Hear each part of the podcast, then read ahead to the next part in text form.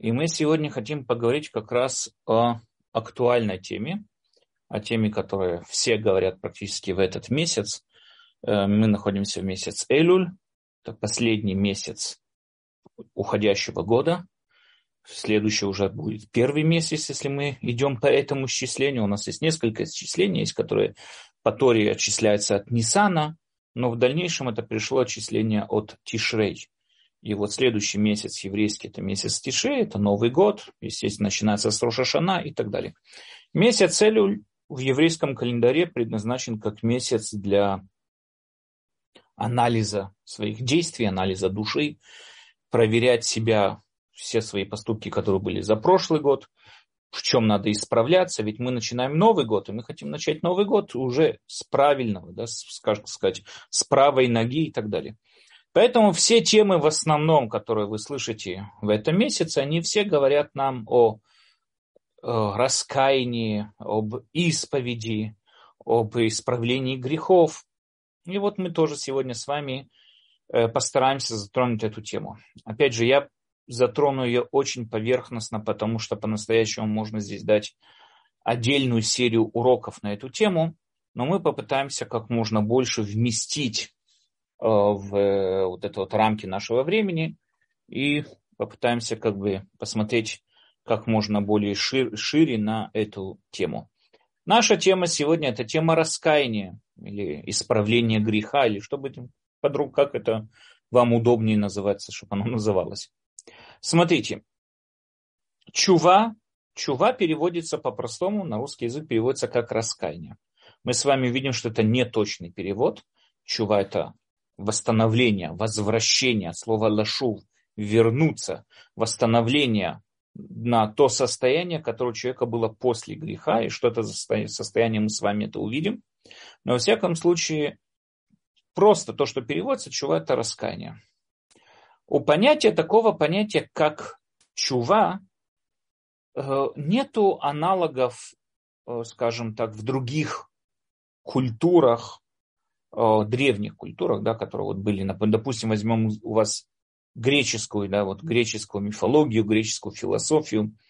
Аристотель считал, он писал в книге «Этика Никомаха», Никомахова этика. Аристотель писал в этой книге, что хороший человек, он никогда не должен, он не грешит. И тем самым, что он не грешит, раскаяние – это чувство, это удел грешных, удел плохих людей. Потому что хороший человек, он ни в чем не должен раскаиваться, потому что все, что он делает, он делает правильно. Он делает правильно, и поэтому никаких раскаяний у него не должно быть. Если есть раскаяние, значит, он сделал что-то плохое. Как мы с вами увидим в иудаизме, мы с вами видим другой подход. Мы с вами видим наоборот, что именно само раскаяние, оно улучшает и продвигает человека и так далее. Но по Аристотелю скажем, вот, как представитель противоположного мнения, э, как он пишет, что раскаяние – это как бы участь грешного человека, и не, скажем, это не праведный человек не раскаяться ни в чем не должен. Как я уже сказал, да, что нам очевидно и понятно, что как только мы начинали вообще выполнять, да, пришли к иудаизму и так далее, нам сразу же было понятно, что мы пришли к иудаизму, ну что мы раскаялись. Есть такое понятие, как раскаяние. Но вопросом, знаете, э, раскаяние есть как вещь. Но является ли раскаяние обязанностью? То есть я подведу такое вот. Обязывает ли Тора человека раскаиваться? То есть человек, который допустим, не ощущает, нет у него каких-то чувств, угрызения совести и так далее. Он понимает, что он согрешил, но он не ощущает угрызения совести. Должен ли он раскаиваться? Рамбан, мы с вами тоже, по-моему, если не ошибаюсь, говорили еще в прошлом году, но Рамбан с нун в конце, в комментариях на Тору он нашел стих. Стих в Торе говорит такую вещь. Я вот зачитаю этот стих, я его взял с сайта Тулдота. Это Дворим, глава 30, стих 2. Написано там такая вещь. «И возвратишься ты Господу Богу твоему, и слушать будешь Его глаз, гласа во всем, как я заповедую тебе сегодня». То есть вернешься, да, возвратишься ты Господу Богу твоему, здесь имеется в виду заповедь чува. То есть, по мнению Рамбана, Рамбанны пишет, что вот эта вот заповедь, у нас есть заповедь в Торе раскаиваться. У нас есть заповедь в Торе раскаиваться. Значит, человек, который согрешил и не раскаялся, как говорит автор книги э, Минхат Хинух, о, книга Хинух, извините, да, Хинух, ну, там, да, говорит книга Хинух, что у человека практически есть, будут к нему две претензии. Человек, который согрешил, к нему две претензии. Во-первых, за сам грех, который он совершил, а во-вторых, почему он не выполнил обязанность Торы раскаяться. По мнению Рамбана, даже человек, который не ощущает угрызения совести, человека его не мучает, он не хочет, у него есть обязанность раскаяться. Он должен раскаяться. Понимая, если он понимает, вот, что он совершил, он должен обязательно раскаяться, если сделал какой-то поступок, не соответствующий Торе. К этому мнению также придерживается и Рабену Йона, э, автор книги Шаре Чува, и э, также у нас приводится в книге Хае Адам, это уже более не менее, можно сказать, э, наш современник жил там где-то 300 назад, что такое Хае Адам постановил тоже такой закон, что человек обязан, обязан каждый раскаиваться, совершать чуву и так далее. То есть, по их мнению, существует заповедь и обязанность перед человеком, человеком раскаяться. Если человек не раскаялся, если человек не раскаялся, он несет за это ответственность. Он нарушил, он не выполнил, не выполнил заповедь, повелительную заповедь в Торе раскаиваться. Однако у нас существует также мнение и Рамбама. Мнение Рамбама всегда очень, скажем так, интересное. И вот мы сейчас с вами, я зачитаю вам мнение Рамбама, э, вот цитаты из его книги законов. Законы Чува, глава первая, закон первый. Рамбам говорит так, вот я зачитываю как бы его. За все заповеди Торы, как повелевающие, так и запрещающие, да, все заповеди Торы, будь то заповеди повелевающие или запрещающие, если нарушил человек одну из них случайно или намеренно, и здесь вот надо обратить внимание, когда раскается в содеянном и перестанет грешить, обязан исповедоваться перед Богом, благословлен он, как сказано, мужчина или женщина и так далее, и так далее, и приводит здесь источник истории, который об этом говорит. Дальше говорит Рамбам, это словесная исповедь, Такая исповедь – это повелевающая заповедь. То есть, по мнению Рамбама, как он это написал? Он написал, когда, еще раз я зачитываю, да, когда раскается в сделанном, тогда у него появляется обязанность исповедоваться. То есть, по мнению Рамбама, нету обязанности раскаиваться, нет такой заповеди по Торе раскаиваться. Человеку дается возможность раскаяться. Мы с вами опять же увидим, что это за процесс и почему он так важен. Человеку дается возможность раскаяться, но ты не обязан. Человек не обязан раскаиваться. Ему дается на это возможность. Но если он раскаялся, тогда пробуждается новая заповедь. Какая? Исповедоваться. Сама по себе заповедь исповедоваться не существует, если человек не раскаялся. Только когда человек раскаялся, тогда пробуждается новая обязанность исповедоваться. Но если он не хочет раскаиваться, он не собирается воспользоваться вот этой возможностью, он не хочет раскаиваться, тогда и обязанности исповедоваться у него практически нет. Э, у нас есть много мицвод, которые пробуждаются в определенных ситуациях. Допустим, человек, который хочет сейчас употребить в пищу мясо, там, будто там, говядина или баранина, что бы то ни было, он должен заботиться о том, чтобы мясо кошерно зарезали. Да? То есть он не имеет права употреблять некошерное мясо. Если он хочет съесть, допустим, какую-то барашку, у него проявляется заповедь зарезать эту барашку, да, сделать кошерно, то, что называется шхита. Но то, что есть такая заповедь делать шхита, это не означает, что должен взять нож и бегать по улице и резать всех попавшихся баранов. Нет, эта заповедь пробуждается только тогда, когда я хочу сейчас употребить, употребить какого-то барашку в еду. Тогда и пробуждается такая заповедь. Но если у меня есть, не, не хочу его кушать, так, конечно, его не должен резать и не должен его, и, там, не знаю, не должен его убивать и так далее. У нас много из заповедей, которые пробуждаются в определенной ситуации. И если этой ситуации не было, тогда ко мне не будет претензий, почему я его не зашлитовал. Вегетарианец, который попадет, без ратышем, после своих 120 попадет на, на суд небесный, и его, к нему не будет претензий, почему ты не зарезал барана. Он вегетарианец, он и так не хочет. Он не хочет кушать барана, зачем ему его резать? К нему не будет такой претензии. Потому что у него не пробудилась такая мецва. То же самое и здесь. Человек, который не хочет раскаиваться, как Рамбам пишет, нет обязанности. Он говорит, когда раскается в содеянном, тогда и пробуждается заповедь исповедоваться. Но если он не хочет раскаиваться, тогда и такой заповеди нету. В своей книге Мицвод, да, у Рамбама есть книга, э, где он перечисляет все 613 мицвод. Мы с вами уже говорили не один раз об, об особенности этой книги, но у нее там есть, было некоторые мудрецы, которые пытались перечислить 613 мицвод. Э, дело в том, что у нас мы, у нас есть традиция, что в Торе Тора, да, у нас есть такой стих, который говорит, Тора цивала на Муше. Тору заповедовал нам Моше. Говорят мудрецы Тора, если перевести буквы слова Торы на цифры, у нас получается 611. Тору заповедовал на Моше, это 611 заповедей. И еще две заповеди мы получили напрямую от Всевышнего. Да, я ваш Бог, и не будет у вас другого Бога.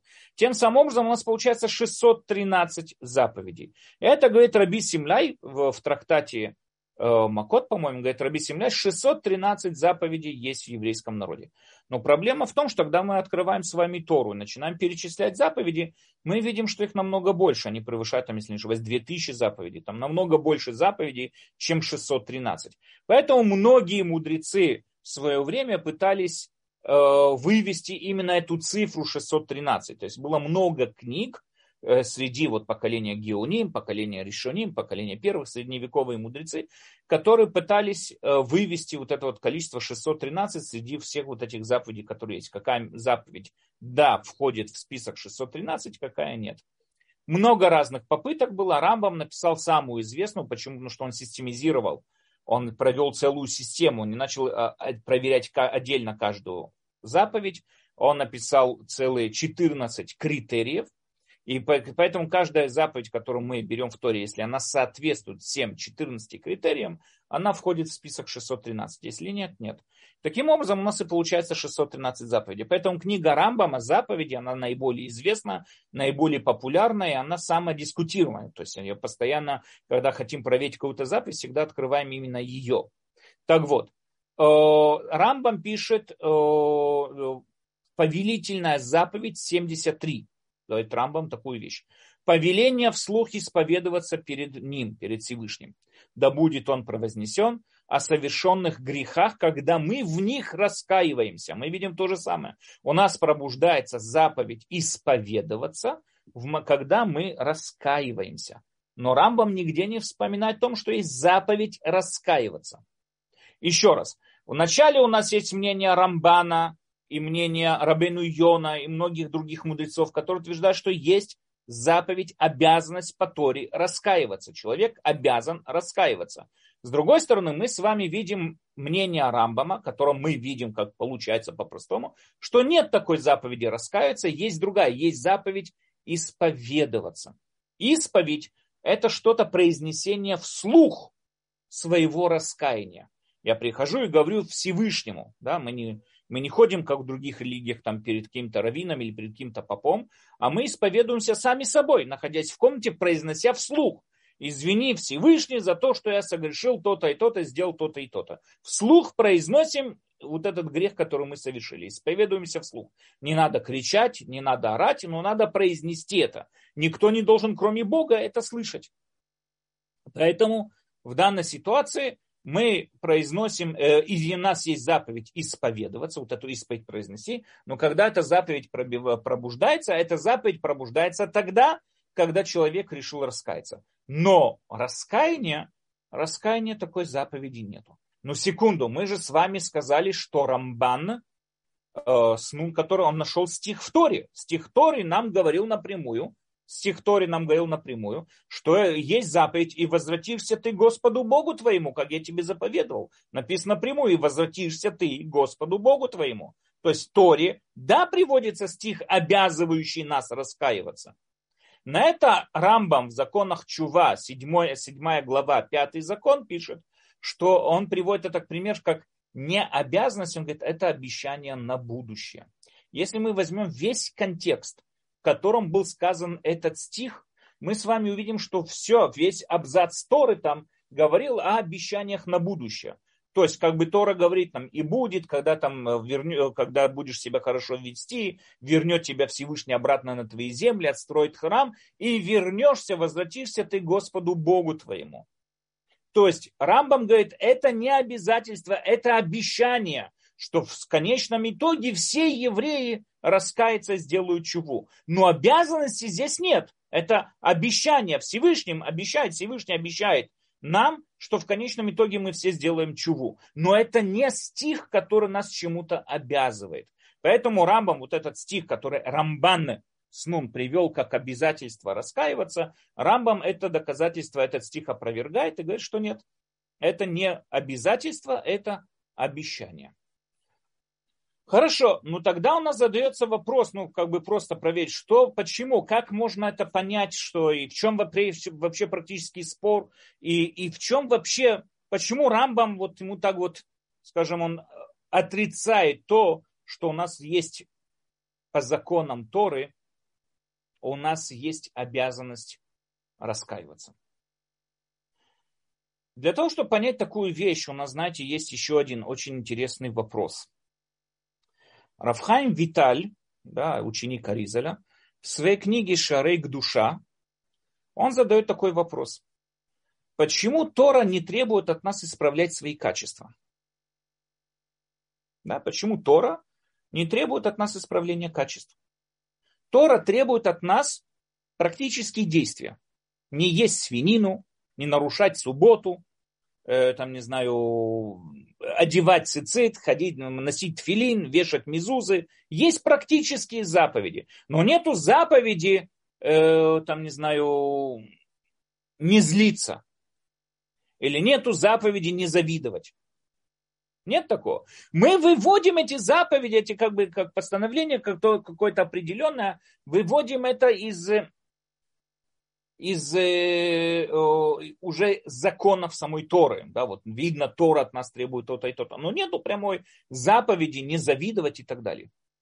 Почему? Почему в Торе Тора не требует от нас работать над своими качествами? Сам он говорит, потому что Тора предназначена для людей, а человек, которого неисправленные качества, он изначально не человек. Не имеет значения еврей, не еврей. Да, то есть не убивать, не завидовать, я требую от всех. Я не завидовать, не ревновать, не, не там, не знаю, не, не, не обманывать, да, там, не, не, и так далее. Это требование ко всем людям, как люди. Не имеет значения, он относится к иудаизму или к христианству или к мусульманству. То есть без исправленных качеств это вообще не человек. Тора же не дана коровам или кошкам. Тора дана людям. Без исправленных качеств, говорит Рабхайм Виталий, он не человек. То есть поэтому Тора уже начинает с того, что человека исправленные качества, и вот в дальнейшем на него еще и возлагаются те или иные мицвод. Это то, что у нас известно предложение, если вы знаете, дерех эрец кадмале Тора, то есть правильность поведения. Есть такой комментарий, который говорит, ну что, что собой означает дерехерец, это еще спор сам по себе. Но в основном, если возьмем вот это понятие дерехерец как правильное построенное качество, правильно построенное общество, это кадам, это был первичный Торы, скажем так. Оно еще раньше, чем сама Тора и так далее. Но у нас задается вопрос, который, который мешает в том, что что значит Тора не заповедует, не требует от нас работать над своими качествами. Я опять же возьму эту книгу заповедей Рамбама и зачитаю вам сейчас восьмую заповедь э, повелительную, восьмую повелительную заповедь в книге заповеди Рамбама. И говорит Рамбам, цитирует ее так. Восьмая заповедь – повеление уподобиться Всевышнему, Ему, да, Богу. Да будет Он благословлен в меру наших возможностей.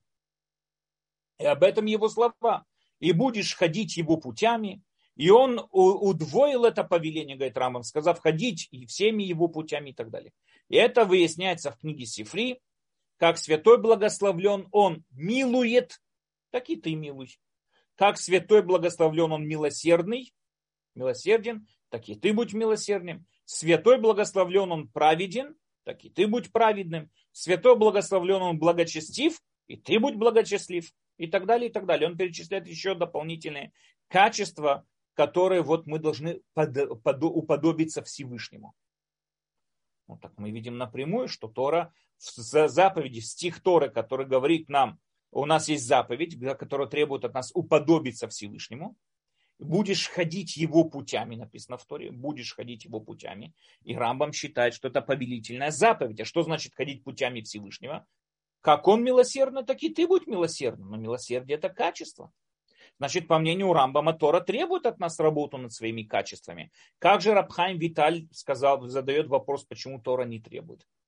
Я очень вкратце сейчас попытаюсь ответить на этот вопрос, потому что мы уже очень много о нем говорили когда в нашем прошлом цикле, когда мы занимались 13 принципами э, веры, да, по мнению Рамбама, мы там говорили такую вещь, что Всевышнего дать ему какую-то характеристику, да, характеризовать его он каким-то образом, это невозможно. Нет такого. Он за пределами всех определений характеристик и так далее, и так далее. Мы не можем сказать, что он такой или секой, потому что здесь пробуждается, я не хочу входить в это, это целые э, философские суждения на эту тему. Опять же, мы разбирали это чуть более подробно, э, когда изучали принципы веры.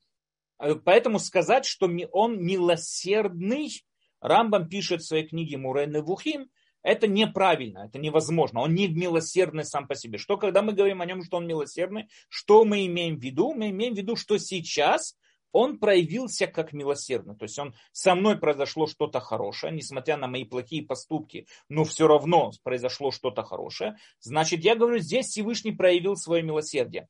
Имеется в виду, что он сделал какое-то действие, да, ну как в нашем с точки зрения нашего, да, с точки зрения нашего, наш, с точки нашего зрения, да, он сделал какое-то действие, которое я называю милосердным, и поэтому я его называю милосердным. Не потому, что он сам по себе милосердный, у него нет характеристик, которыми мы можем его характеризовать.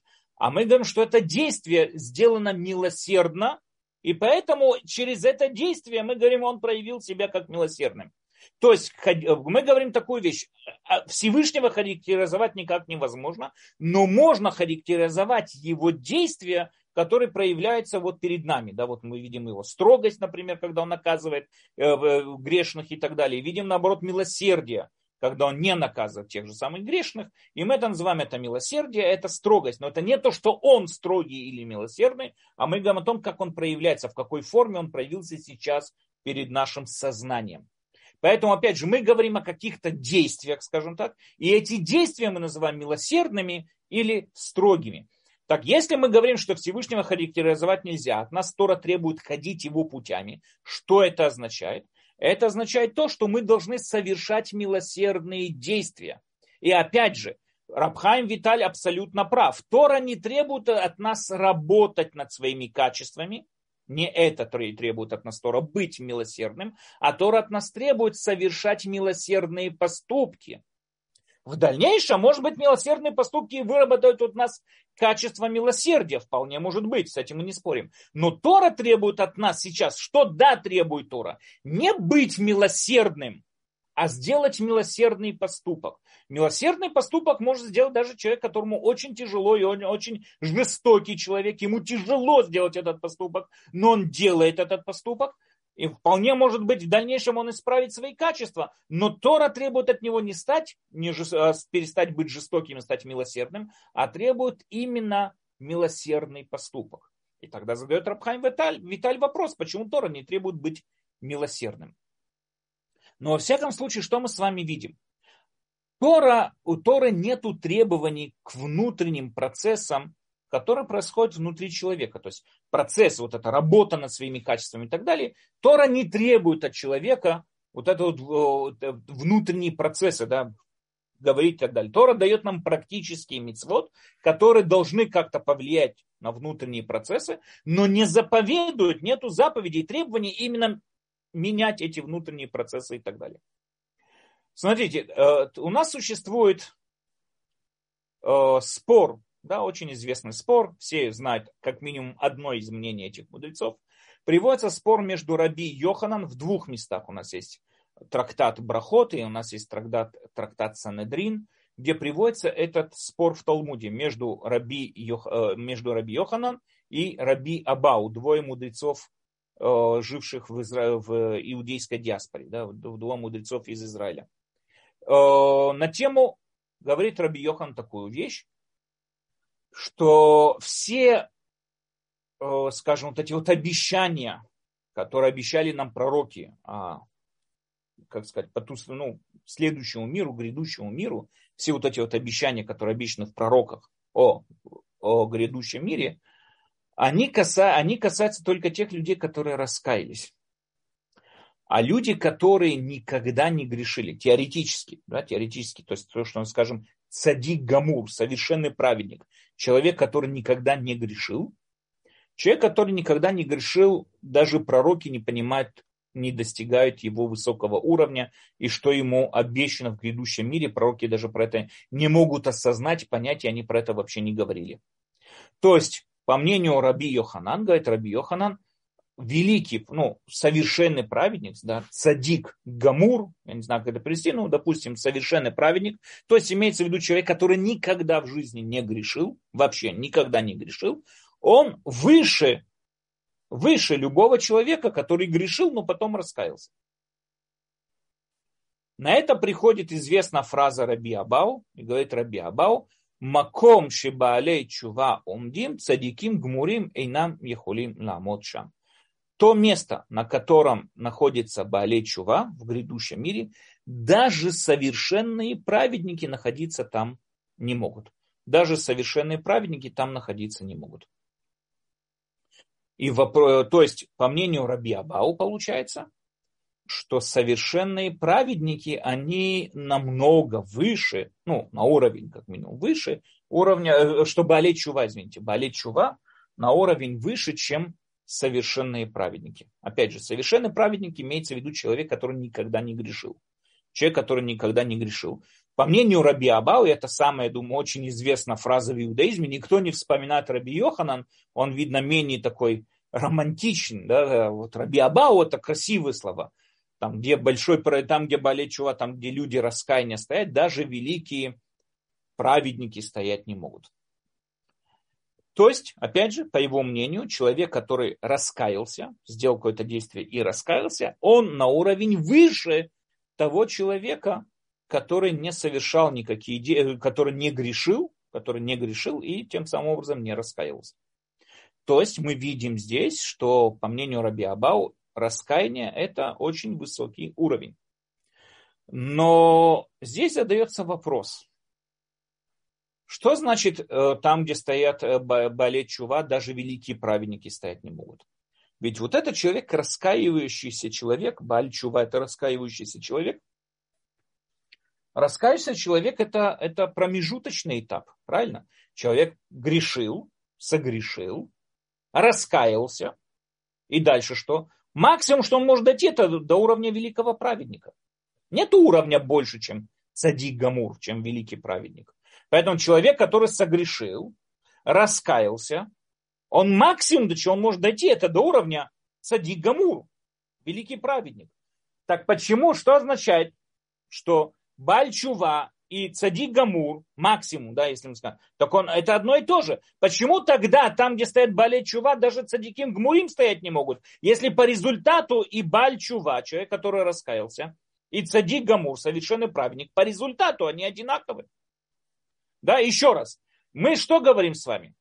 Что раскаяние это промежуточный этап. Человек, допустим, грешил всю свою жизнь, осознал свои ошибки, очень сильно раскаялся, прошел целый процесс исправления, и сейчас он больше не грешит. Все, больше не грешит ни за что. То есть, кем он сейчас стал? Совершенным праведником. Значит, он и совершенный праведник это одно и то же. Правильно? Нет уровня выше, чем совершенный праведник. Ну тогда как такое можно сказать, что если он раскаялся, он стоит на уровень выше? Ведь все равно он дошел до максимального уровня совершенный праведник. В чем разница между ним и совершенным праведником? Э, для того, чтобы объяснить эту вещь, мы с вами уже разбирали в восьми главах. Опять же, это пытаюсь очень много вместить э, вот это рамки времени, поэтому я очень вкратце да, вот, объясняю. Мы с вами в позапрошлом цикле 8 глав Рамбама, мы объясняли с вами, что вот Рамбам приводит такое вот утверждение, что одно из очень ошибочных мнений, одно из очень ошибочных мнений у человека э, в человеческом суждении, это то, что люди очень часто сравнивают, люди очень часто сравнивают, скажем, Э, э, результаты. Не процессы, а результаты. И это не всегда правильно. То есть совершенно разные процессы могут привести к одному и тому же результату. Но это ни в коем случае не означает, что это одна и та же вещь. И Рамбам приводит нам пример. Вот представьте себе три темные комнаты. Это известный пример Рамбама, который нам часто приводит. Представьте себе три темные комнаты. Я хочу читать книгу «Тьма» абсолютно. Я хочу читать книгу. В одной комнате я зажег свет, свеч. И сейчас мне светло. Я могу читать книгу. Я даже зажег много свечей. Много свечей. И сейчас я могу очень ярко, у меня яркая комната, сейчас ярко могу читать книгу. Второе, вторая комната, в нее посветила луна. Луна, свет луны. И я сейчас могу читать книгу. Очень светло из-за луны. И я могу сейчас читать книгу. В третью комнату посветило солнце. И я тоже сейчас могу сидеть и читать эту книгу. По результату во всех трех комнатах у меня горит свет. Я по результату во всех трех комнатах могу читать книгу. Но мне понятно, что это совершенно разные процессы. Сегодня нам известно, что Солнце это термоядерный процесс. Да? Почему Солнце горит в космосе, если в космосе абсолютный вакуум? Да, этот вопрос мне задал сын, когда ему было 5 лет, и я даже на секунду остановился по-настоящему, никогда как бы взяло время мне осознать этот вопрос. Но как бы, ну да, да как, почему Солнце в космосе горит? Ведь там вакуум, а мы знаем, что в вакууме огонь не горит. Ответ да, солнце не горит, солнце взрывается, да, ну, грубо говоря. Она постоянно происходит, это термоядерный процесс, это постоянные взрывы внутри солнца. То есть солнце это термоядерный процесс. Луна, луна вообще никакого процесса. Луна возвращает нам, отражает свет от солнца. Это совсем другой процесс. Спичка или свеч, или что бы там ни зажег, это химический процесс.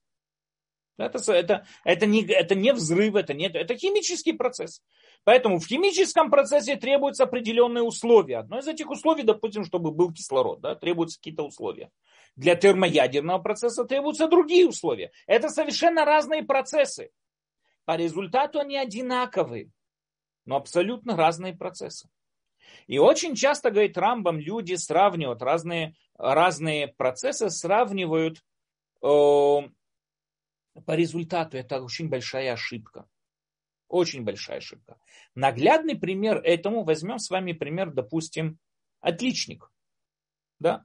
Человек, который, скажем так, учится, у него там вот, он хулиганит весь год, бездельничает абсолютно весь год, но вот пару минут перед экзаменом он быстренько прочитал книгу какую-нибудь, быстренько все выучил, прочитал. Он гений, он гений. Ему достаточно там пролистать какой-то учебник, и он все прекрасно знает и получает высшую 100, балл, 100 балловую оценку.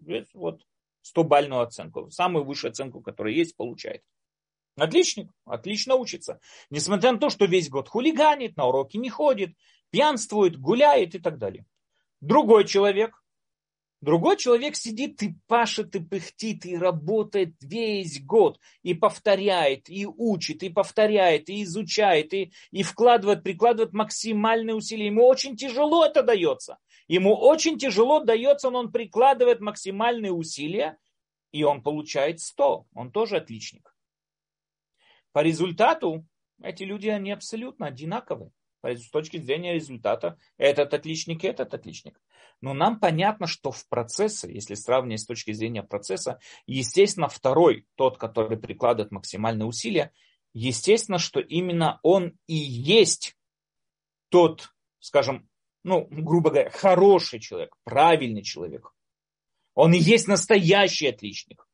Ну, что он вкладывает в это все. Но мы задаем вопрос, но по результату уже они одинаковые. Нахон, по результату они одинаковые, но не всегда нас должен интересовать, то есть не результат нас должен интересовать, а именно сам процесс. Есть очень интересный спор, ну не знаю, там спор такой, но Аристотель утверждает, что настоящее удовольствие и наслаждение, да, которое вот человек получает, это при наличии познаний интеллектуальных постижений. Да, когда человек что-то осознает, постигает, вот само вот это вот наличие вот этих знаний, это абсолютное удовольствие и наслаждение, которое может получить человек, когда он что-то знает. Мы с вами очень часто видим, как вот именно желтая пресса интересует всех, именно э, почему вот сплетни интересуют всех. Мы хотим все знать.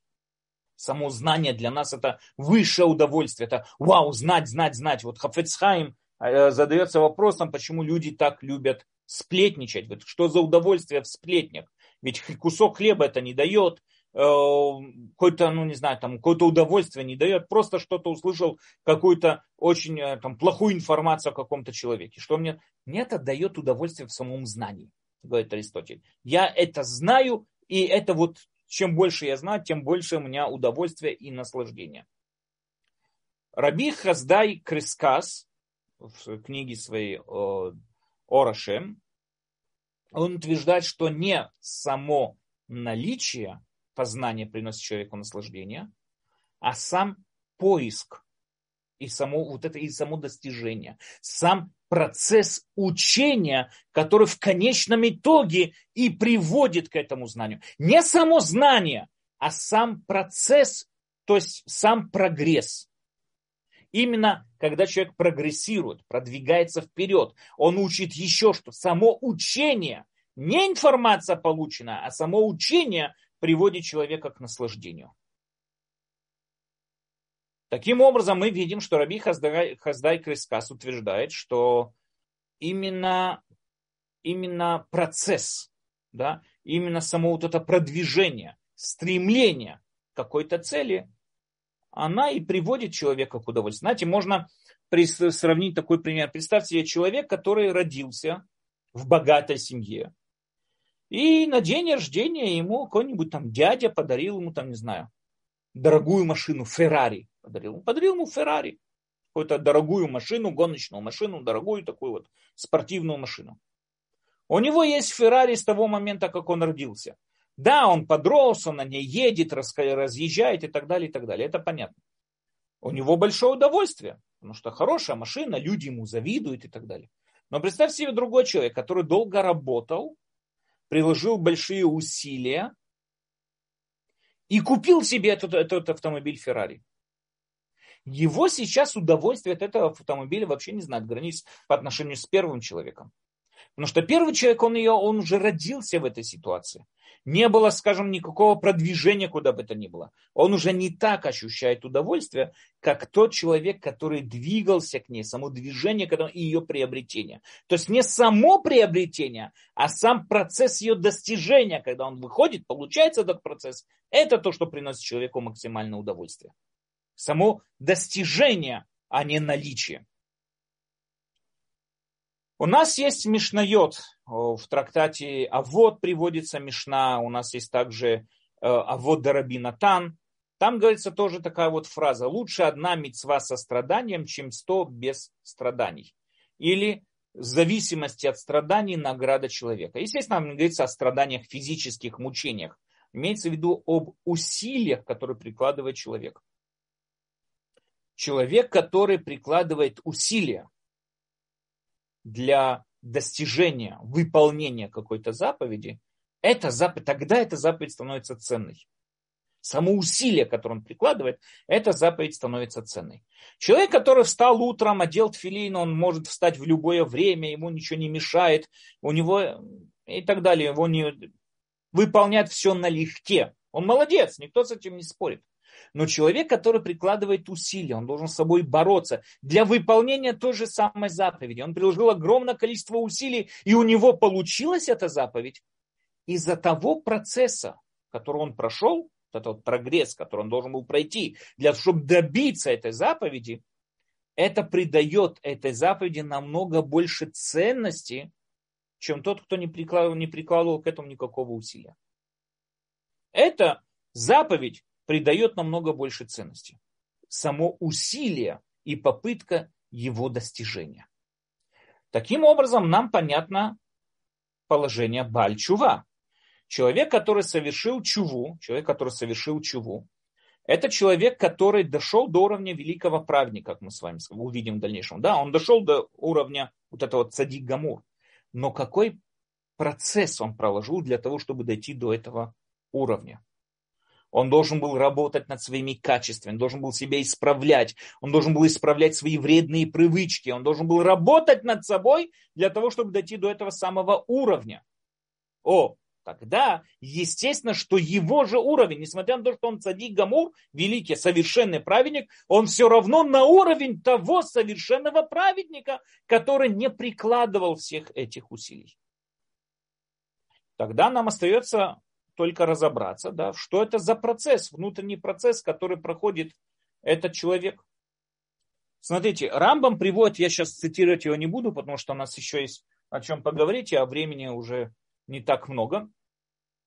Рамбам приводит в законах Чувы, приводит э, два вида Чувы, да, два вида раскаяния. Первый вид раскаяния, говорит Рамбам, человек, который согрешил, я вам на устно это переведу, объясню. Человек, который согрешил и осознал свою ошибку, он согрешил, осознал свою ошибку, очень сильно раскаялся в этом. Допустим, Рамбам приводит пример, человек э, имел запретное отношение с женщиной, да, чужой женщиной, не со своей женой, изменил своей жене. Человек изменил своей жене. Он очень сильно в этом раскаялся, очень сильно раскаялся об этом.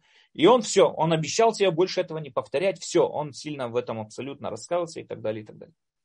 Теперь, следующая ситуация. Через определенное время после своего раскаяния, говорит Рамбам, он оказывается в той же самой ситуации. Он опять уединился с той женщиной, с которой он изменил своей жене. Опять уединился, никто их поймать не может, никто их зафикси, засечь не может это находится в то же самое время, в то же самое положение. Он продолжает ее любить, он продолжает ее хотеть. Никто с этим все как было, так и есть. Но он все равно себя переборол. Он все равно себя переборол и не согрешил. Говорит Рамбам, это называется чува гмура. Это и есть совершенно абсолютная чува. То есть, что такое совершенная чува? Человек, который оказался в той самой ситуации, где мог повторно согрешить, но в этот раз он не согрешил, не из-за страха, не из-за усталости, а потому что он осознал свою ошибку, он ее больше не повторит. Это называется чувак мура, это называется абсолютное, абсолютное раскаяние. Окей, хорошо. Дальше, в следующем законе пишет Рамбам, но у нас здесь также раскаяние, которое несовершенное раскаяние. Человек, который грешил всю свою жизнь и изменял, ну, возьмем этот же пример, допустим, изменял своей жене всю свою жизнь. Без проблем. Но сейчас он уже дряхлый старик, уже прикованный к койке, у него остались последние секунды его жизни, и вот он, умирая, он раскаялся. Говорит Рамбам, это несовершенное раскаяние. Это несовершенное раскаяние. Но это все равно раскаяние, и его грехи стираются. То есть он праведник, он попадает на тот свет, как абсолютно праведник, его грехи все стерлись. Тогда я задам вам вопрос. Если второе раскаяние помогает, да, человек не должен прикладывать усилия, но вот в конце, вот последние секунды своей жизни ему помогает вот это вот раскаяться, и все его грехи стираются. Так зачем мне тогда нужна первая ситуация, где он окажется, где он должен работать? Зачем? Вот в конце своей жизни, он раскаявшись в конце своей жизни, это достаточно. Конечно, человек никогда не знает, когда он умрет, там могут быть, не дай бог, разные несчастные случаи и так далее. Конечно, надо раскаяться всегда, это все понятно. Но зачем мне приводить первую ситуацию, где человек работал над собой и, оказавшись в той же самой ситуации, не согрешил, если нам достаточно и вторая ситуация. Нам достаточно, он тоже считается раскаявшимся человеком. Для того, чтобы понять эту вещь, надо понять вот главная тема нашего урока, что такое грех. В основном вот человек, допустим, написано в Торе, не запрет нарушения субботы. Или запрет поедания свинины, допустим. Да, написано в Торе запрет поедания свинины. Человек не выдержал, не сдержался. У него был дикий соблазн, вкусно пахло, хорошее мясо, красиво выглядело и так далее, и так далее. Он не выдержал, и он нарушил слова Торы, съел свинину.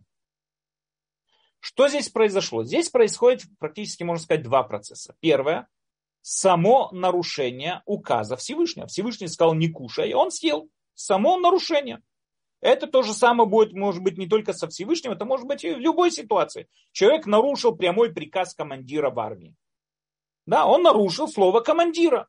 Все, он нарушил слово командира и так далее. И так. Здесь наш командир это Всевышний. Всевышний сказал свинину не есть. Человек съел эту свинину, он нарушил слово Всевышнего. Это первое последствие этого греха.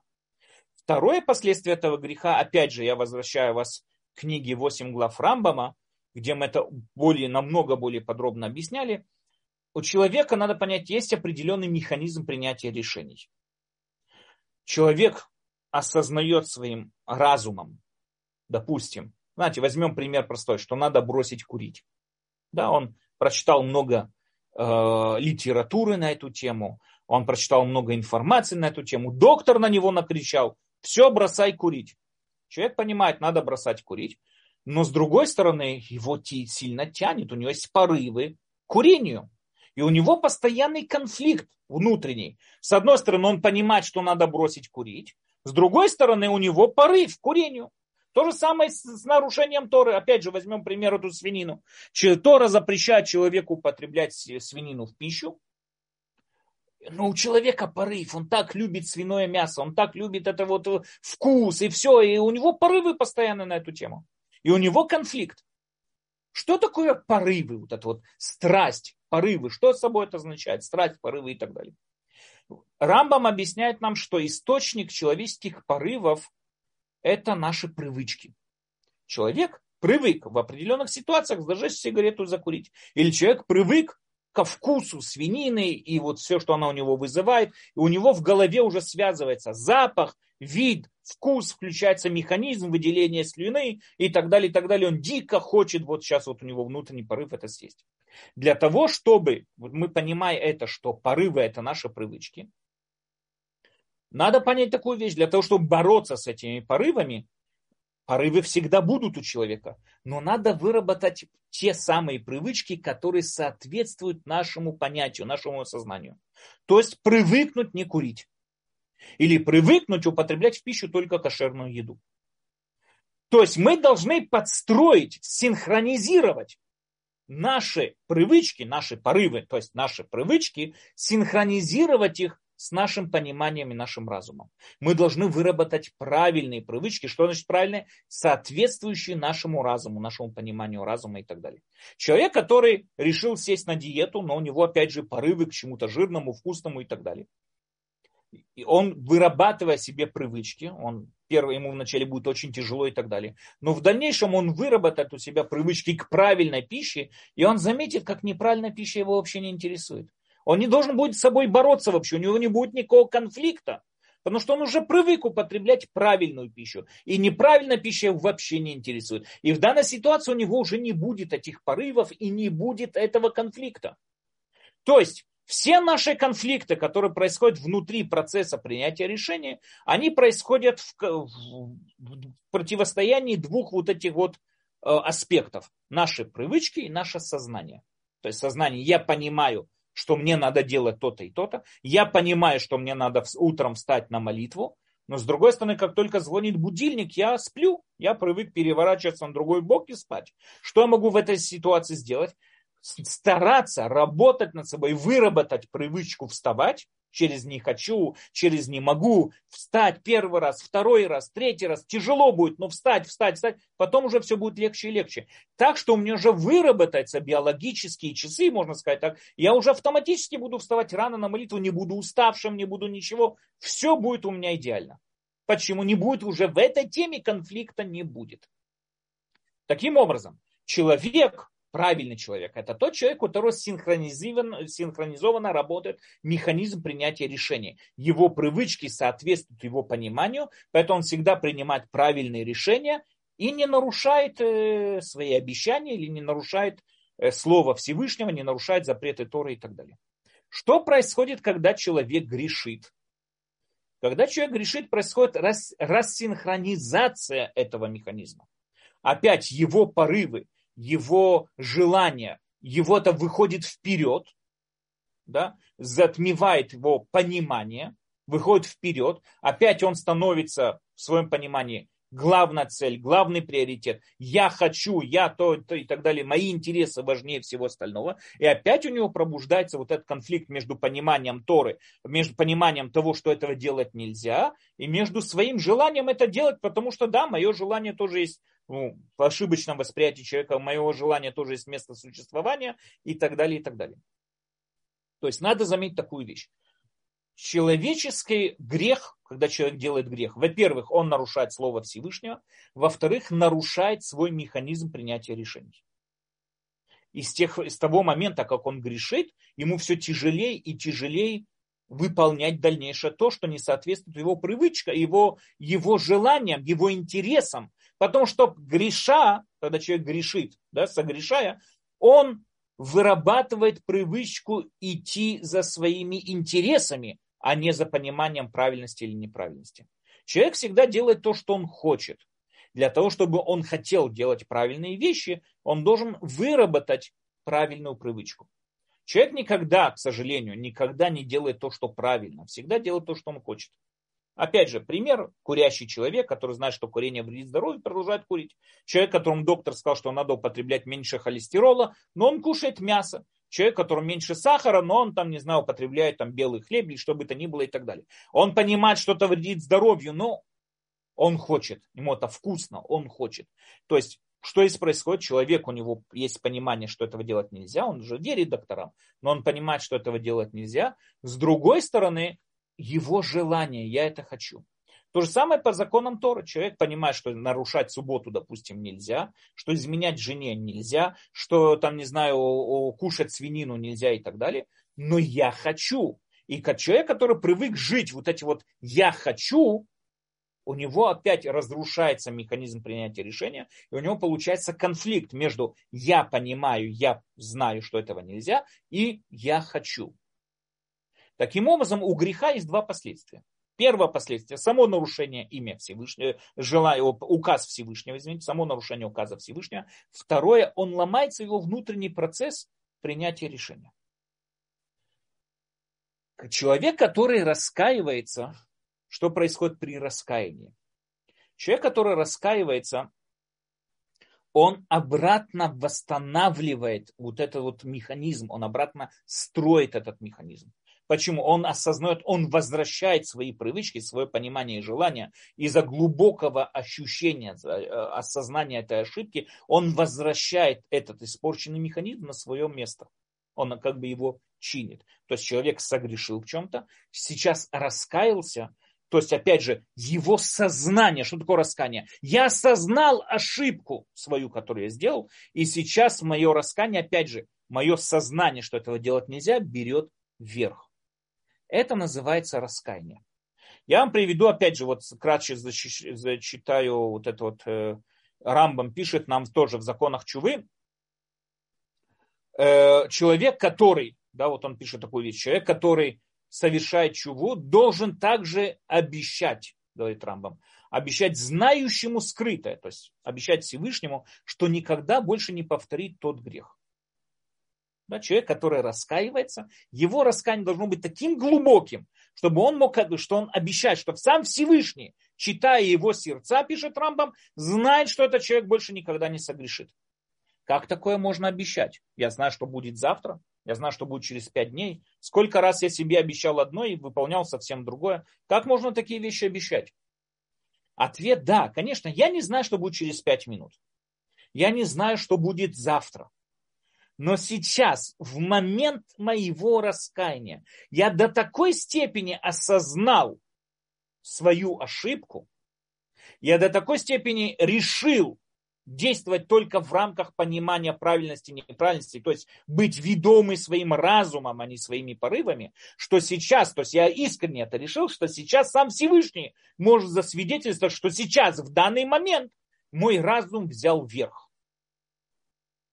То, что будет дальше, я не знаю. Но в этот момент мой разум взял верх. Знаете, это похожая ситуация, когда мы принимаем э, герут, да, когда принимаем э, э, еврей, который проходит гиюр, он тоже принимает на себя обязанность выполнять 613 заповедей. Как такое можно как такое можно обязать, обещать? Он знает, что будет завтра, послезавтра, а вдруг когда-нибудь он, не знаю, там, согрешит. Как он может такое обещать, что я принимаю на себя выполнение 613 заповедей? Опять же, то же самое. Конечно, мы не знаем, что будет через 5 минут. Но сейчас я до такой степени искренне желаю принять, вот этот человек желает принять иудаизм, что сейчас в данный момент он принимает 613 заповедей. Что такое чува? Что такое раскаяние? Раскаяние – это тот самый процесс, в который человек осознает свои ошибки, исправляет свой механизм, прикладывает максимальные усилия для того, чтобы вывести свой разум обратно на первую линию, да, чтобы именно быть ведомый своим пониманием, своим разумом, а не своими порывами, и тем самым образом доходит до уровня великого праведника. Но то, что он доходит до этого уровня, он проходит огромный процесс изменения и поэтому, по мнению Раби Абау, он стоит на уровне выше. Это и есть исправление греха. Что значит человек исправил свой грех? Человек совершил какой-то, нарушил субботу. Как это можно исправить? Это можно исправить тем, что когда он нарушил субботу, он дал опять же свободу своим интересам, своему желанию. Вот он хотел сейчас посмотреть, допустим, там футбольный матч, или ему там было очень холодно, он выключил кондиционер, или он хотел там что-то сделать. То есть он что-то хотел, понимая, что субботу нарушать нельзя, но он что-то хотел. То есть он дал первенство, да, вот дал вот это вот первичие своим порывам, своим я хочу, своему вот желанию, своим интересам. И когда он раскаивается, что значит исправлять свой грех? Он возвращает свой разум на первичное положение на то, что именно понимание, он осознает свою ошибку, он раскаялся, глубоко раскаялся. Как мы видели, что сам Всевышний свидетель его искреннего раскаяния, он глубоко раскаялся, значит, он вернул свой вот этот механизм принятия решения, он вернул свой разум на первичное положение и так далее. Это называется бальчува. Понимая это, нам сейчас понятна разница между двумя типами раскаяния, который нам привел Рамбам. Человек, который, опять же, вернемся к примеру, да, изменил своей жене, раскаялся, и потом оказался в той же самой ситуации и не согрешил, это человек, который абсолютно исправил свой механизм. Он не просто попросил прощения у Всевышнего, и Всевышний его простил, то стер ему грехи. Он не просто со стертыми грехами, а он абсолютно исправленный человек. Это уже новый человек. Это уже человек, который был как бы вернул себя в состояние до своего греха. Человек же во второй ситуации, который при смерти, и он раскаялся, там Всевышнему просто простил его грехи. Но он не исправленный человек. И поэтому надо заметить такую вещь. То, что сказал Раби Абау, что там, где стоят э, Балей Чува, люди, которые раскаялись, даже великие праведники стоять не могут, это только те люди, которые прошли процесс исправления. Поэтому это говорится только о первом примере, когда человек мог согрешить и не согрешил, а во время второго примера, то, что говорится о втором примере, что есть он, он раскаялся при смерти, то есть он еще не успел пройти процесс самоисправления, ему простились грехи. Про это не сказано. Нет, он, конечно, у него грехи прощенные, ему простили грехи, но он не стоит на том месте, где даже великие праведники стоять не могут. Мы с вами можем заметить в тексте молитвы Йом-Кипур можем заметить два вот эти вот типа исправления грехов. Да, самой стирание греха и исправление самого механизма. У нас написано так вот в молитвах мы говорим такую вещь. Ибо в этот, в этот день у нас написано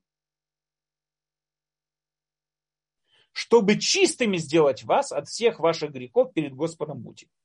Искупление – это прощение. Искупляет мои грехи, он прощает мои грехи. Очищение – это пятна, которые выводятся, то есть исправление.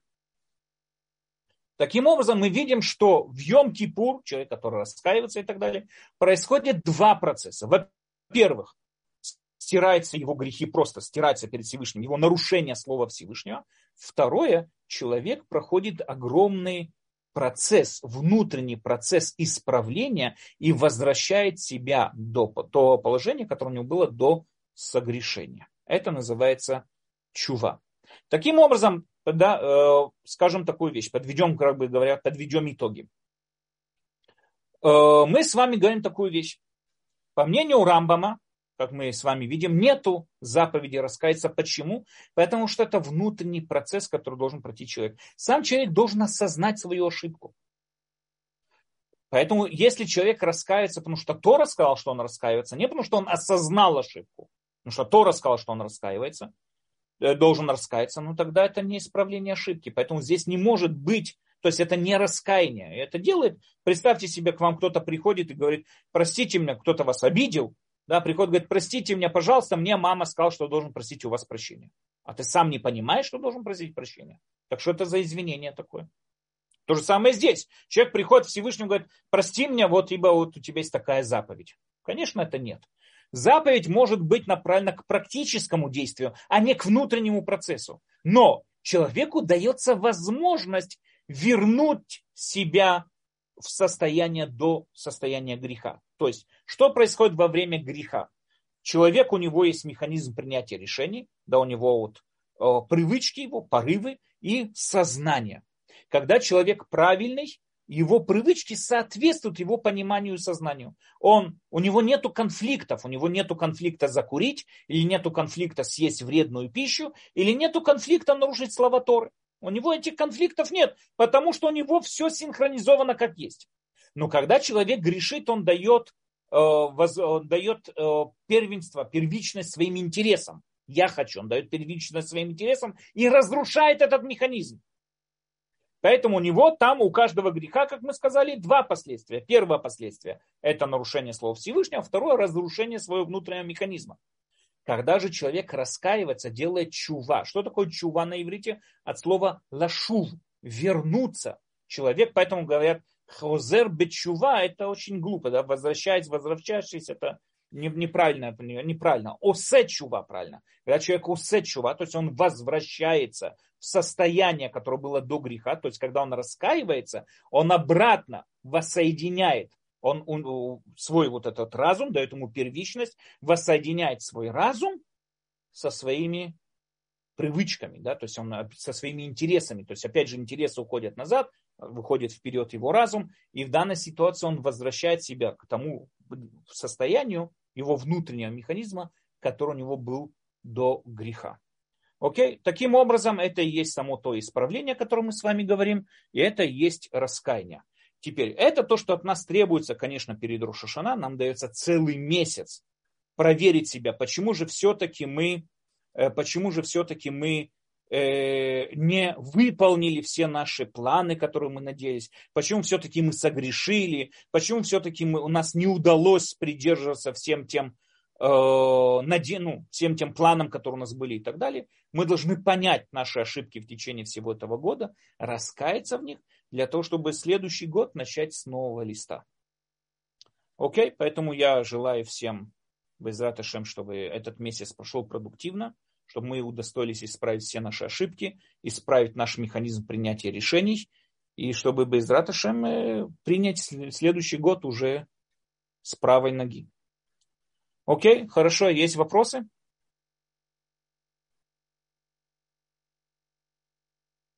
Теперь я вас не слышу. Да, спасибо огромное, Равданиэль, за интересный урок. Есть вопросы, и я надеюсь, наши участники поднимут руки и зададут вопросы тоже голосом. Сейчас первый вопрос. Есть ли такое слово «грех» на языке иврит? Вопрос, что, что имеется в виду? Дословное слово «грех», я не знаю даже, что это на русском означает. На иврите есть слово «промах», «хет», от слова «лахто», «промах». То есть это неправильный поступок. То есть поступок, который не приводит к правильной цели. Это называется хет. Хет – это промах. А вон – это, я не знаю точно сказать. Не знаю. То есть я, я не знаю на русском, что означает слово грех. Я не знаю, знает ли кто-нибудь на русском, что это за слово, слово грех. Для чтобы сказать, если такой перевод. На иврите недословный перевод это или хет, или авон.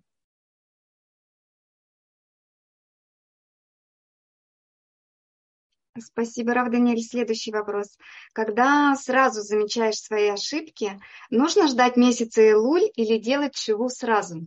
Сделать чего сразу. Только месяц Илюль надо понять такую вещь. Э, раскаяться абсолютно это непростой процесс. Поэтому мы часто используем определенные, э, как сказать, психологический прессинг такой. Да? То есть когда все вокруг занимается этой темой, все вокруг раскаиваются, все вокруг это, намного легче в месяц Элюль раскаяться. Конечно, раскаяться надо моментально, не дожидаясь Элюль, но в Элюль намного легче раскаиваться, и поэтому намного более требовательно человека раскаяться именно в этот месяц. Потому что это намного легче в этот момент. Спасибо, Рав Даниэль. А, далее нам пишут, как понять, что месяц Илуль – это дни благоволения. Что значит, как понять? Потому что мы видим, что все раскаются. Кто их решил, кто-то решил, что это дни благоволения. Потому что, э, опять же, все раскаиваются. Мы это знаем. Э, у нас есть по Торе вычисления, да, что Муше поднялся в Рошходыш Элюль на гору Синай просить за еврейский народ.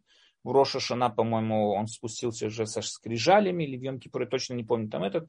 И оттуда, с того момента, вот как Муше замаливал Всевышнего о прощении еврейского народа за грех Золотого Тельца, э, с того самого момента это уже укрепилось в еврейском календаре как месяц, вот это вот, как сказали, благоволение, или как его там, да, вот этот вот месяц. Спасибо, Рав Даниэль. Лана, у вас был голосовой вопрос. Э, доб, добрый вечер. Добрый вечер. Добрый у меня вечер. вопрос был, и я два или три раза поднимала руку. Я пропускала, потому что не уверена, что я вопрос задам. А, много вы рассказали, очень хорошей информации для меня лично. И вот я хотела бы остановиться на одном вопросе.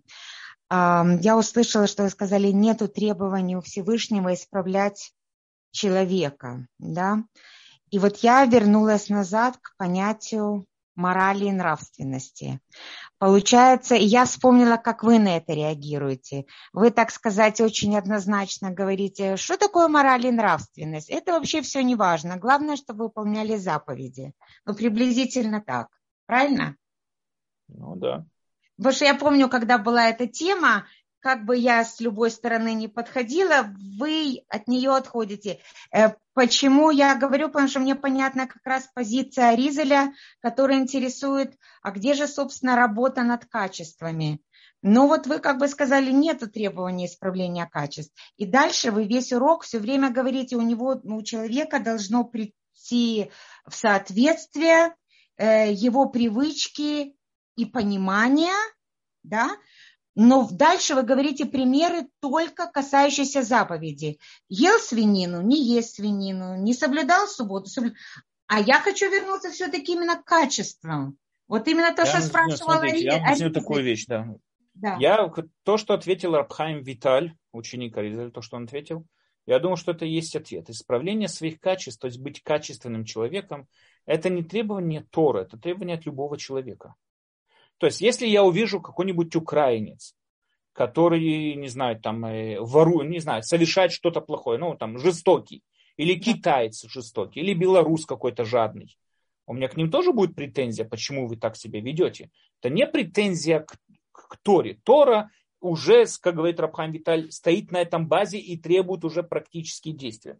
Что такое Тора, что такое служба Всевышнему, это именно практические действия. Да. Мораль, мораль требуется от всех людей.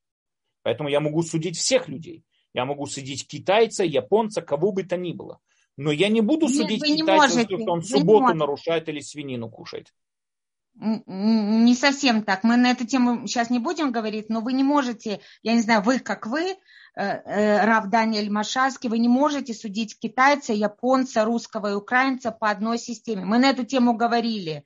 Это совершенно другое. Но вот не, меня... я могу, не, я понимаю, они могут сказать, что у них другая система. Я согласен? Да, да, да. Да, но я могу сказать, что их система неправильная. Я могу от них требовать вы исправить. Кто? Извините, вы как Всевышний или вы как Равдан? Не, я как человек, который считает, что их система абсолютно неправильная. Не, не, ну извини, это хорошо. Почему? А, я не согласен с их системой, что значит? Ну, Эскимосы, вы, которые выводили своих стариков на лед. Я да. считаю это очень жестоко. Если я такое увижу, этого эскимоса побью. А я, я теперь считаю, да, с другой стороны теперь, смотрите, если нет требования Торы исправления э, внутренних э, качеств человека, но с другой стороны есть такие понятия у Аризеля, как милосердие, гвура и так далее. А, значит, получается, что если человек вот такая размазня, и он не может как бы стать когда-то строгим, когда это надо. А Тора требует, предположим, делать какие-то поступки от него, которые да. требуют строгости. Значит, ну, смотрите, да. в какую ситуацию да. попадают эти, эти люди. Совершенно Никто верно, я сказал, да, я это сказал. Конечно, я это подчеркнул, да, я это да. подчеркнул. Я это подчеркнул, что Тора требует действий, которые да. в конечном итоге как-то могут вырабатывать те или иные качества но не требует сами качества. Поняла. Да, да я... Тора, требует, Тора требует от нас, например, там, не знаю, воспитывать, там, сделать замечание за неправильное поведение к еврею. Тора от нас это требует. Да. Конечно, это вырабатывает в дальнейшем качество, там, не знаю, отважности, отваги или что бы то ни было. Вполне может быть. Но нету заповеди Торы «отважным будьте вы». Да, ну, Тора требует практические такой... действия практические mm-hmm. действия. Это есть, что такое принятие на себя Торы? Что значит принятие иудаизма? Принятие иудаизма – это принятие практических действий. Да. Понимаете, вот я часто слышу, вот ко мне приходит какой-то человек, говорит, я, я верующий без кипы, да, вот говорит. То есть я, я верю в Тору, и я поэтому не, не, не вру, я поэтому не жестокий. Извини, это к Торе не имеет отношения, ты просто человек. Можешь сказать, я верующий христианин, или я верующий мусульманин, или я верующий китаец. Не имеет значения кто. Но с Тора это не связано. С Тора требует практические действия. Угу. Именно действия, а не саму вот эту вот работу над качествами, а именно те поступки, которые в дальнейшем могут исправить эти качества. С этим вопросов нету. Исправляют они эти качества или исправляют они духовные мира. По мнению Рамбама, наши поступки вот эти исправляют наши качества. По мнению Рабхайм Виталия, они исправляют духовные мира. Ну, там вся вот эта кабала, да. Ризаля и так далее. Да. Исправляют духовные мира. И, но почему Тора в, в открытую не говорит нам? Милосердным будьте вы, да. отважным будьте вы и так далее. Ответ Рабхайм Виталя, потому что это требуется от всех людей. Нет тех, кто приняли Тору или нет. Это требуется от египтян, от китайцев, от японцев, от э, африканцев, от всех. Ну, тут мы закончим просто вот этими аборигенами, которые съели кука. Потому что они съели кука, они съели своих... Э, одна, у них бывают люди, у них не про... Совершенно верно. И убивать люди, у них неправильная мораль. Я с этим согласен. Ну, а опять же, с моей точки зрения, с моей точки зрения, конечно, их мораль это другая мораль, у них другие принципы, вполне может быть. Но само то, что мы приводим этот пример и ужасаемся, ой, аборигены съели кука. Мы же не говорим это, знаете, когда поедаем пиццу, сидим за кружкой чая и просто так рассуждаем, говорим, знаете, аборигены кука съели. Нет, мы это ужасаемся этим. Потому что мы, мы в нашем понимании, мы, понятно нам, что мне с вами понятно, что аборигены не должны были кушать кука. А украинцам странно, что мы не должны кушать свинину. Понимаете? Поедание свинины это не моральный поступок. Поэтому у меня к ним нет никакого. Это поступок, который я принял как э, волю Всевышнего. Это не имеет значения к морали. Я могу быть абсолютно моральным человеком, отважным человеком и кушать свинину. В этом весь смысл. Тора не требует морали. Мораль вот, и вот, Тора вот, это разные вещи. Вот. Тора не требует морали, она требует практического действия. Это вот то, что я пытаюсь сказать. Вот сейчас как раз мне этот пазл на этом уроке, спасибо, как-то вы уже окончательно закрыли. Вы его окончательно закрыли. Спасибо. Да, спасибо, Лана. Следующий вопрос. Шалом, Рав Даниэль, скажите, чтобы совершить шиву, Нужно ли человеку иметь вдохновение от Всевышнего? Я не знаю, что значит вдохновление от Всевышнего, но это может быть порыв к чуве. Но чуву надо совершать, когда человек осознает и понимает ошибку своих действий. Почему он осознал эту ошибку? Это может быть потому, что он вдохновился другим человеком. Потому что он вдохновился какой-то книгой. Он вдохновился, не знаю, что значит Всевышним, ну, допустим, вдохновился Всевышним. Это может быть разные вещи. Это причина, почему он осознал, почему он пробудился к этому. Но чува – это когда человек осознает свою ошибку и хочет ее исправить. Это чува. А вдохновение его или не вдохновление, это уже причинность, почему он пробудился. Вполне может быть. Также и потому что, ну, он не должен, скажем так, человек не должен ожидать вдохновления Всевышнего. От Всевышнего. Человек, если он сейчас услышал какую-то лекцию, понял свою ошибку, понял, что он что-то совершил неправильно, тогда он должен раскаяться. Опять же, я хочу подметить такую вещь. То, что по мнению Рамбама Тора не требует раскаяния, это не означает, что человек не должен раскаяться. Поймите, представьте себе тонущий человек, тонущий человек в море, да, и проплывает корабль и бросает ему спасательный круг. Он обязан хвататься за этот круг?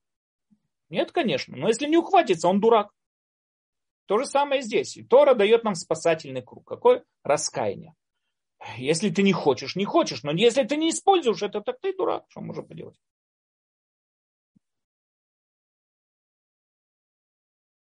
Спасибо, Рав Даниэль. Следующий вопрос. Надо стараться раскаяться из, из любви или простому человеку можно из страха? Опять же, то, что было до этого. Почему человек раскаивается? Надо понять такую вещь. Раскаиваться человек должен, потому что он осознал свою ошибку. Это раскаяние. Я осознал, что я неправильно себя повел тем, что я нарушил субботу. Или я осознал, что я неправильно себя повел тем, что я съел свинину. Теперь, почему я это осознал? Э, не знаю, ангел Гавриил пришел мне об этом сказал, или пророк Ильяу, или там кирпич на голову упал. Я не знаю почему. Но если я осознал эту ошибку, я должен раскаяться. Теперь, э, раскаяться от любви или от страха, это не знает о раскаянии ли. То есть человек, который раскаивается для того, чтобы что-то получить. Да, допустим, человек не хочет получить от Всевышнего какое-то наказание, поэтому он раскаивается. Я не знаю, можно ли здесь это назвать раскаянием. Как минимум первым раскаянием это нет. Может быть, это похоже на второй пример раскаяния. Но не первое раскаяние, потому что здесь он, он не осознал ошибку, он просто боится получить по мозгам. Да? Человек, допустим, он Э, вот когда здесь были законы в Израиле о ношении масок на улице, да, я думаю абсолютно, что это очень глупый вопрос, дурной вопрос. Но я бою, боялся полицейских, и поэтому, чтобы не дали мне штрафа, и поэтому я ходил с маской. Но это не потому, что я осознал правильность хождения с маской. Не потому, что я осознал, что так вот надо ходить. А нет, потому что я полицейских боялся. Поэтому это не раскаяние какое бы то ни было. Это, это просто это не хочу попасться. Раскаяние – это когда человек понимает свою ошибку, именно свою ошибку он понимает, и хочет ее исправить.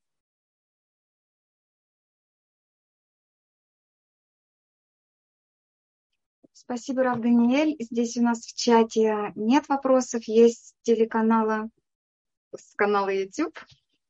Э, ну, возможно, вы поймете. Шалом, так пишет Константин, наш слушатель. А, вопрос. 248 э, заповедей, точно не помню сейчас, возможно исполнять, 613 невозможно, э, так как часть связана с храмом. Многие заповеди невозможны. Многие заповеди. Я не умею шхитовать животных, ну, кошерно их резать. Поэтому у меня нету заповеди кровь засыпать песком даже без храма. Я, это заповедь ко мне не имеет никакого отношения, потому что я никогда кошерно животных не резал. Э, есть много разных заповедей, которые меня не касаются. У меня нету крыши моей частной доме, поэтому у меня нету заповеди ставить над крышей какой-то какие-то вот этот вот э, забор, перегородку такой на крыше. Э, потому что мне, то есть есть очень много заповедей, которые меня не, не касаются. Ко мне ни разу голубь не залетал, у меня нету заповеди прогонять его, чтобы забрать его яйца и так далее. Есть, конечно, есть заповеди, которые мы можем выполнять, есть заповеди, которые к нам не относятся, потому что мы не находимся в этой ситуации. У меня нету, я не умею, опять же, резать кошерных животных. Поэтому я покупаю уже готовое мясо в супермаркете, э, но не резал барана по всем законам, по всем заповедям, которые с этим связаны. И так далее, и так далее. Конечно, у нас есть очень много заповедей, которые пробуждаются в той или иной период, в той или иной ситуации. И ко мне не будет претензии, почему я не построил э, перекладину у себя там на крыше дома. У меня нету крыши дома, где я могу бы строить перекладину. Я живу в квартире на минус втором этаже, а у меня там девятиэтажный дом. И там сколько сегодня? 34 квартиры у меня в доме. Так что, так что нет у меня перекладин, нету моей крыши, нет, где я могу это построить. Поэтому что, ко мне будет претензия? Нет, конечно. Я не должен строить себе дом, чтобы сделать эту перекладину. Поэтому, опять же, мы не должны искать выполнение всех мицвод но мы должны стремиться, ну, скажем так, желать, да, чтобы выполнить хотя бы те мицвод, которые, на, на которых мы обязаны. Спасибо, Рав Даниэль. Появился еще один вопрос в рубрике «Вопрос-ответ». Скажите, пожалуйста, чува или раскаяние, это может быть несколько раз, или только один раз и навсегда, или в рамках только сегодня? Когда человек раскаивается, он должен, как мы уже сказали, обещать себе больше так не грешить. Но если он согрешил еще раз, конечно, он должен раскаяться еще раз. И много-много раз, не имеет значения сколько, бесконечное количество раз, каждый раз, когда он согрешил, он должен раскаяться. Нет, это не один раз, это не одноразово. Но в момент раскаяния надо понять такую вещь. Когда человек раскаивается, но он в сознании своем представляет, что он и завтра согрешит, и послезавтра согрешит, и будет грешить, это, конечно, это не, это не раскаяние. Раскаяние, это когда человек сейчас, он до такой степени искренне раскаивается, что он больше грешить никогда не будет.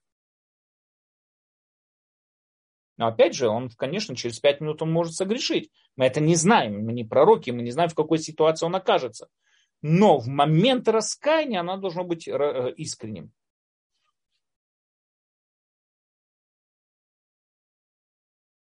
Спасибо огромное, Рав Даниэль. Пока не вижу вопросов. Единственное, что что-то пожелайте нам на этот Илуль и научите нас, как на себя взять то вот маленькое, чтобы мы смогли как бы пронести за целый год. Если бы я сам знал, это было бы хорошо. Но я могу передать вам те советы, которые я слышал от других людей, конечно. Смотрите, опять же, Роша Шана, это не, мы не судимся за прошлый год. Роша Шана мы судимся за будущий год. И надо понять такую вещь. Роша Шана – это начало следующего года. Мы должны прийти в Роша Шана, ну, грубо говоря, как чистыми, с новыми надеждами, с новыми планами. Мы должны четко понимать, что мы хотим от себя в следующем году, и с этим предстать на суд перед Всевышним. Сказать, вот несмотря на то, что этот год мы прозевали, но вот на следующий год у нас вот такие вот планы и так далее. Нам для этого дается целый месяц для раскаяний, для, для того, чтобы исправить себя, для того, чтобы в Рошашна прийти чистыми, исправленными, не неся ошибки и проблемы прошлого года. Одна из больших проблем это то, что человек часто за собой тянет груз. Он согрешил, он тянет за собой груз, он тянет за собой грызение совести, постоянную надо понять простую вещь. Мы согрешили в Роша Шана, если мы до Роша Шана раскаялись, пришли чистые к Роша Шана, все стирается, начинается заново. С этого Роша Шана начинается Новый год. И вот мы должны предстать перед Всевышним, как бы стараться закончить со всеми нашими ошибками, исправить, исправить все наши промахи, и для того, чтобы уже в Рошашна пришли с новыми этим. Теперь, есть мудрецы, которые дают такую идею, как то, что вот правильно заметила Тиферет, есть мудрецы, которые дают идею, что человек должен принять на себя какую-то новую, новую, как сказать, обязанность какую-то, маленькую, не серьезно маленькую, допустим, там, э, зажечь субботние свечи на 10 минут раньше, допустим, да, то, что он может выдержать.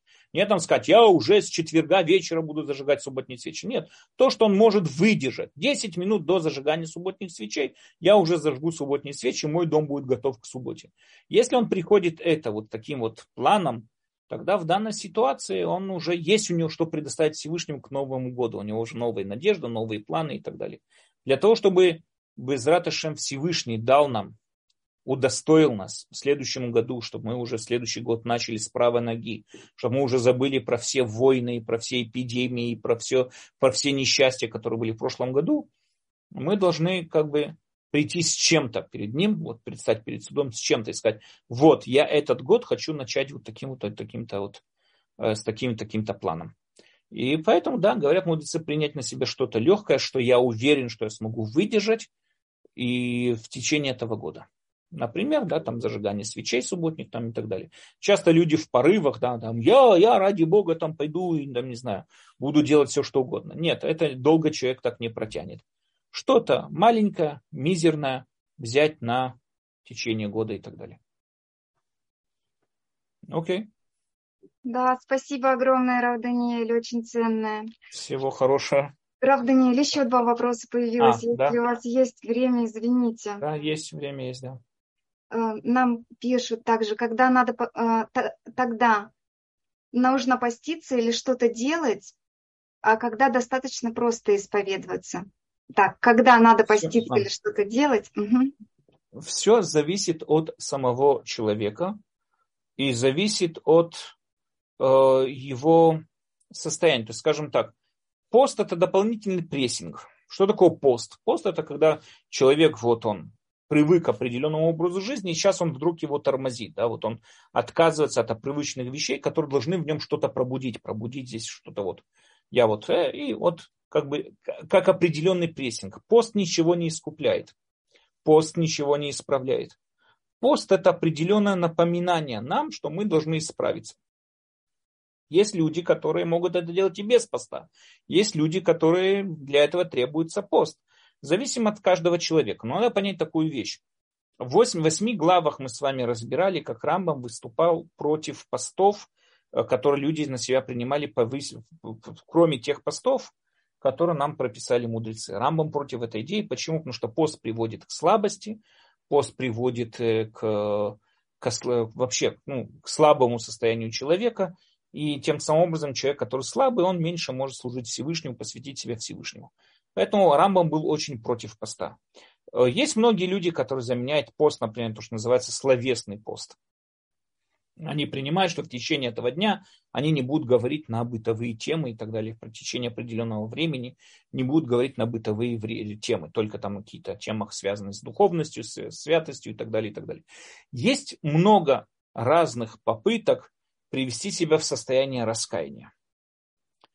Одно из этих это пост, но не обязательно. То есть, если человек может дойти до этого состояния из без поста, он не должен поститься. Кроме тех постов, естественно, которые постановили мудрецы. Спасибо. И следующий вопрос. Рав Даниэль, расскажите, пожалуйста, есть древнее толкование, что до сотворения мира уже существовали Турат, Шива, Батколь, Шиоль, Ганедан, храм и камень с именем Машиха. Но вот Шива второе. Что же, э, что уже было? Как это понять? Что да? Это хороший вопрос. У нас есть много мидрашим, которые нам говорят, что существовало до создания мира. Понятно, что эти мидрашим буквально понимать нельзя ни в коем случае. Мы опять же в прошлом цикле мы уже затрагивали тему мидрашим, как к ним правильно надо подходить. Естественно, что мидраш этот э, понять буквально и дословно невозможно. Имеется в виду, когда говорится о создании чего-то, имеется в виду о важности. То есть мы можем сказать такую вещь. Этот мир существует, как мы должны его видеть. Мы должны его видеть, что этот мир существует в первую очередь для того, чтобы выполнялась Тора. То есть именно ради Торы и существует этот мир – Вторая причина, ради которой существует этот мир, можно сказать, он существует ради раскаяния. Человек, который согрешил, чтобы он раскаялся и исправил свой внутренний механизм. Да? То есть это тоже можно сказать не как что существовало до создания мира, а имеется в виду, что, что наиболее, какие наиболее важные цели существования этого мира. Самое высшее, верующий человек должен видеть самую высшую цель для существования мира, это, естественно, Тора, раскаяние и дальше все, что там перечисляется. Служение, храм и так далее. Спасибо, Рав Даниэль. Также у нас спрашивают, можно ли завтра сдать кровь. Вот, что слышали, что 4 Илуля, с чем это связано? Я не знаю. Я не слышал, не знаю. Не знаю. Надо понять, что когда писались про... Надо понять также, что когда мы говорим о сдаче крови, когда в Талмуде или в Мидрашим говорится об этом, это не говорится просто там про пару пробирок в Купат Холиме, а было такое лечение изливания крови. То есть людям перерезали вены, давали крови вытечь. Ну, это связано было с медициной, это не буду не входить там, перевел, когда слишком много красной желчи, красной желчи, да, там надо ее каким-то образом убавить, срезали, они этим, таким образом лечили, как они думали, разные виды заболеваний, включая мигрень, головные боли и так далее. Поэтому было принято в то время такая процедура. Она была очень опасная. Во-первых, гигиена была ужасная, понятно. А второе, это мы не знаем, умеет ли он вовремя останавливать кровь или нет. То есть люди могли а, пойти, вылить кровь и излить кровь и не вернуться домой. Поэтому к этому относились очень осторожно, и были определенные даты, может, которые каким-то образом были опасны для сдачи крови, для сливания крови и так далее. Да, мы говорим сегодня про анализ крови, конечно, это не так, это все бережно, это все гигиенично, это все используются одноразовые вещи, то есть всех, всех этих опасностей нет. Опять же, я не слышал что-то особенное 4 Элю, может, я ошибаюсь, я не знаю. Я не слышал что-то особенного в том, что в 4, именно 4 Элюля нельзя сдавать кровь, я не знаю. Может, я ошибаюсь. Прав, Даниэль, благодарят вас очень за урок. Спасибо. Огромное спасибо, пишет и наши. Спасибо всем, да, как всегда, что остались поздние до такого времени. И хорошо, опять же, если у кого есть вопросы, группа Telegram, да, там WhatsApp и так далее, многие мне пишут, многие задают, переписываются со мной с удовольствием, если есть время, отвечу без проблем. Да, не всегда у меня есть время, но когда есть время, я стараюсь ответить сразу же. Поэтому, если есть какие-то вопросы, найдите там, где здесь в описании, где-то есть там э, группа по Телеграму, группа в WhatsApp, и можете задавать вопросы. Опять же, всего всем хорошего, удачного Элюля, продуктивного Элюля, правильного Элюля, чтобы мы смогли без раташем использовать этот месяц по назначению, так, чтобы уже в судный день мы предстали как чистые люди, исправленные люди, и чтобы начали без раташем следующий год с правой ноги. Окей? Всего всем хорошего, до следующей недели. Уже, надеюсь, перейдем, вернемся обратно к нашим темам Равирша. И у нас там уже будет тема о любви. Тоже очень большая тема, очень важная тема. Что такое любовь? И без раташем увидимся на следующей неделе. Всего всем хорошего и спокойной ночи.